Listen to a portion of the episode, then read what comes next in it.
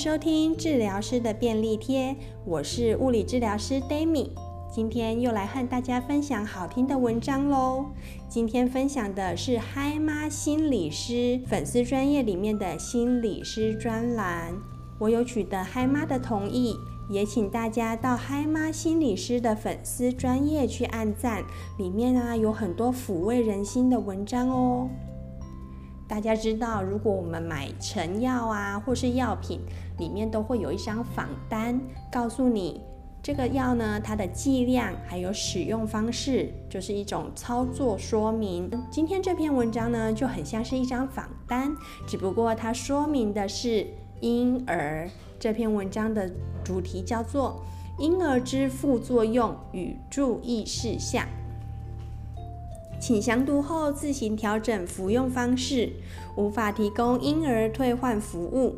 有朋友现在肚子里正有婴儿的话，趁早给他看，早看早出院。永远睡不饱，飞走的踏青和聚会，沮丧忧郁，暴增的家事量。妈妈手册和母婴杂志都没有先跟我们讲清楚婴儿的副作用。事实上，育儿时百分之八十三的新手家长经历到中度到重度的婚姻危机，两个人在压力下有更多情绪性的自动化反应，形成互动模式的恶性循环。主要造成冲击的原因，研究上归纳分别是睡眠不足、社会孤立、忧郁沮丧、劳逸不均。我们一一来看这些副作用。副作用一：睡眠不足。千万不要小看睡眠不足带来的影响，因为睡眠不足会让我们控制情绪的能力失去百分之九十一。也就是说，我们睡眠不足的时候，很多能力都只剩下一成。这些能力呢，包括认知功能、理性运作、好好讲人话。好好接收讯息，好好使用逻辑脑思考和解决问题的能力。当这些能力都只剩下十分之一的时候，睡眠不足就让我们变成那个不可理喻、情绪化的讨厌鬼。没在开玩笑，睡越少的那个人会越讨人厌。副作用二：社会孤立。有一些相当残酷的研究数据。我相信会把想要孩子的伴侣吓得退避三舍。这些数据包括，有八成的新手主要照顾者会经历到寂寞、痛苦，还有无所遁逃。孩子出生后，伴侣只剩三分之一的时间可以两人相处。除了自己的配偶以外，新手家长中主要照顾孩子的那个人，每天只有不到九十分钟的时间和其他大人接触。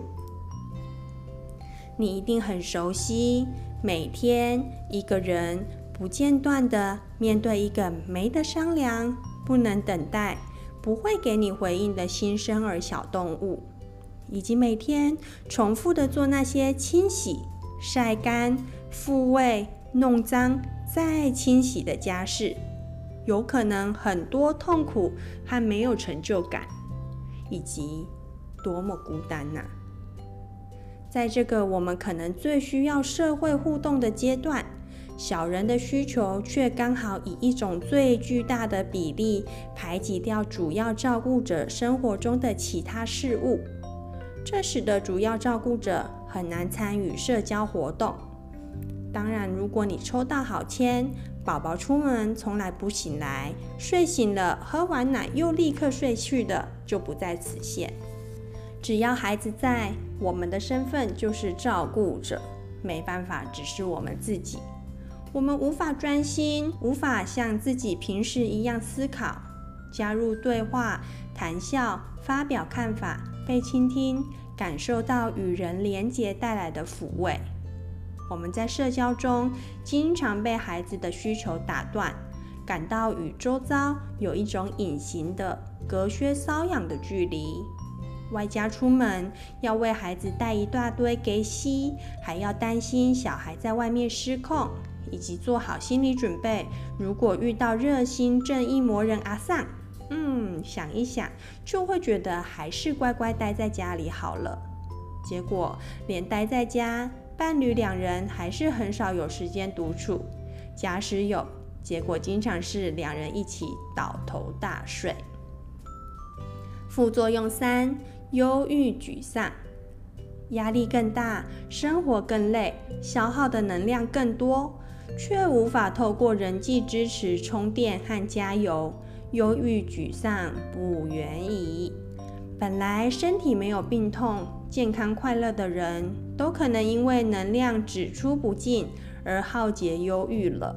更何况女性产后还有荷尔蒙的影响，如果再加上泌乳不顺、发炎疼痛，产后妇科后遗症、漏尿、腰酸、身体形象低落，嗯，足反不及备宰。大约有一半的妈妈会经验到短暂的忧郁，有一到两成的母亲经验到较长的忧郁，甚至有大约四分之一到十分之一的父亲在小孩出生后也有忧郁反应，特别是产后忧郁妈妈的配偶。这样的现象，或许也可以解释为，身为宝宝的主要照顾者，其实真的可能带来很大的压力，男性或女性都有可能会出现忧郁。副作用四：劳逸不均，这个啊就是大魔王了。睡眠不足会过去，因为孩子会慢慢睡过夜，同房的孩子也会慢慢离开大人的卧室。社会孤立也会过去，很快的你会有一群新的社交圈，因为孩子而结识的育儿圈子，在这里每个人跟你一样，随时会被孩子打断，不专心跟别人相处，却不会冒犯到任何人，甚至总会有那么一天，你可以开始把孩子丢到夏令营之类的地方。产后忧郁随着荷尔蒙慢慢回归平均值也会过去，唯独劳逸不均，特别对异性恋来说是个非常大的问题。研究数字上，同性伴侣的家庭较少有这样的问题，而且常见的现象是，如果没有留意去调整的话，可能终其一生的家庭生活中都会看到劳逸不均的存在。参考主计处二零一七年的资料，还有学者的分析，台湾的数字显示，以双薪家庭伴侣两人都是全职工作的前提下，女性每周从事家务的时间，三十几年来下降了将近二十个小时，从原本是男人的十一倍，减少到现在大约只有男人的两倍。账面上看起来进步了非常多，你以为女人的时数变少，是因为男人的时数变多了吗？相较于女性，男性每周从事家务的时数，其实三十几年来只增加了三小时。那剩下的十七个小时的家事量跑到谁的头上去了呢？事实上，两性劳务差距的缩小。主要是因为随着台湾社会的生活变迁，整体家务的时数变少，而非男性分摊的时数变多。比方说，我们以前妈妈说不定天天洗衣服，还要大费周章的跑去河边洗。现在的妈妈可能一周洗一次，而且是借助现代家电或是外包清洁帮手的协助。同样是双薪家庭的异性伴侣，女人每天平均比男人多两个小时的家庭劳务。副作用读到这里，有没有突然觉得我们结婚的时候说会宝贝对方一辈子，会支持对方的梦想，会同甘共苦，这些那些的誓言，在这里显得有些让人唏嘘。不说别的。异性恋伴侣进入育儿生活之后，要同甘共苦，是要很努力才能做得到的。因为异性恋伴侣在育儿生活中的经验有太大的性别差异了。来看看副作用一：异性恋伴侣中，多数情况下是谁比较容易因为要喂奶，或是因为杏仁核的活化高度警觉，而在半夜不自主地醒来，睡不回去，经验到比较少的睡眠时数和比较差的睡眠品质呢？是女人。再看看副作用二，异性恋伴侣中，多数情况下是谁在我们的文化脉络中比较容易成为主要照顾者？经验到更多的社会孤立感和寂寞感呢？是女人。接着看副作用三，异性恋伴侣中，多数情况下谁比较容易因为生理因素或是成为主要照顾者的压力适应而呈现出忧郁的症状呢？嗯，是女人。最后看副作用四，劳逸不均，就不再多说啦，是女人。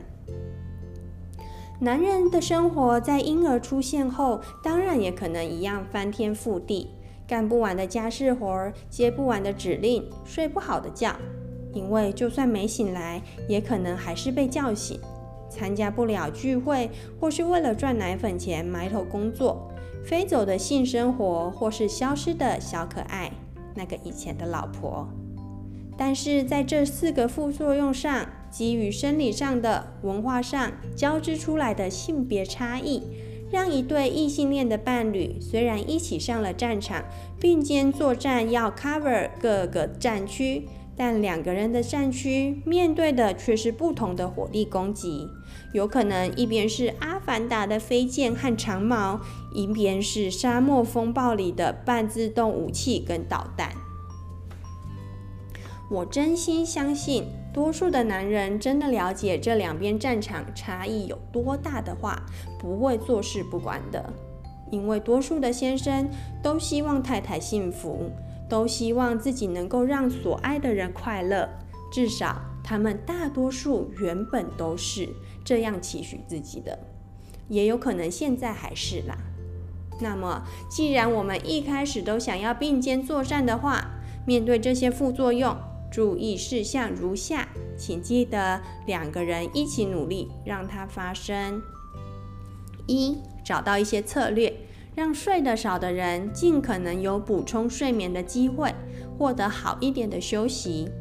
只能好一点，因为这段时间要睡得非常饱，也是不太合理的期待。反正切记，睡得多的那一个，不要傻乎乎的只顾着自己睡很饱。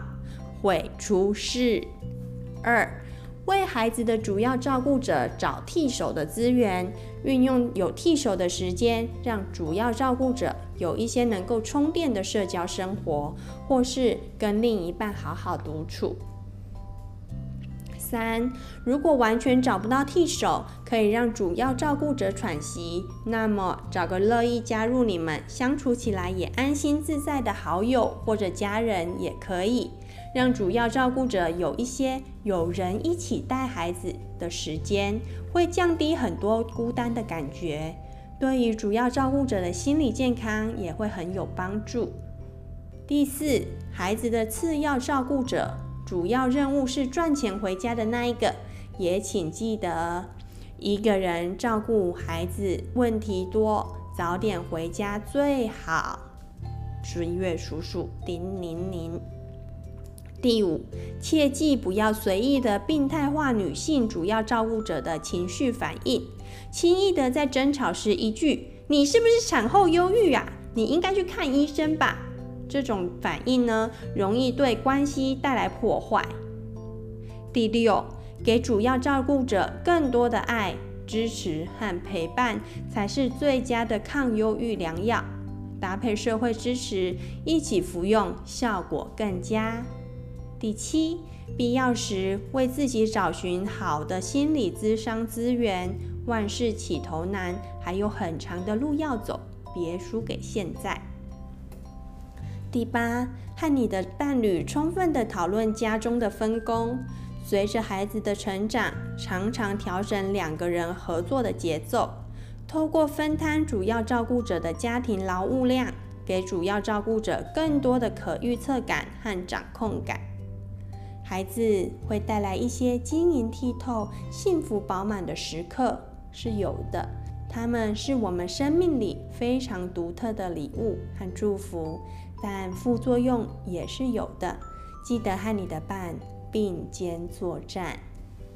今天的文章就分享到这边。如果喜欢的话，请记得到嗨妈心理师的粉丝专页去按赞。如果喜欢我们的节目，也请在 Apple Podcast 给我们五颗星，并留下评价。谢谢您的收听，再见。